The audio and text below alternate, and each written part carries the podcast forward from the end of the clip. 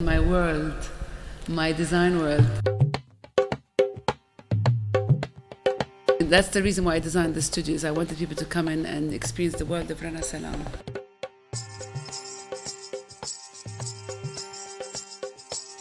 I always tell my team that if anything happens to me, it should be converted into a museum. It's a whole um, process of years of collecting ephemeras and the past of Beirut and the Middle East and trying to convert it into something that's much more contemporary. Of a history that's been lost and now it's found again. Whoever can't come in with a big project that's um, with a nice budget, they can come and buy a kitchen towel for $20. And on that kitchen towel, they can buy a little story such a strong signature that it cannot be applied on everything. I'm not like a, a general design company that's doing a logo here and there.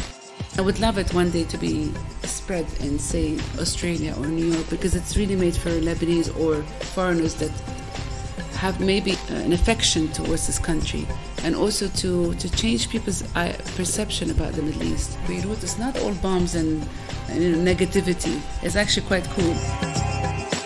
It's here, this is the universe, it's all in front of you.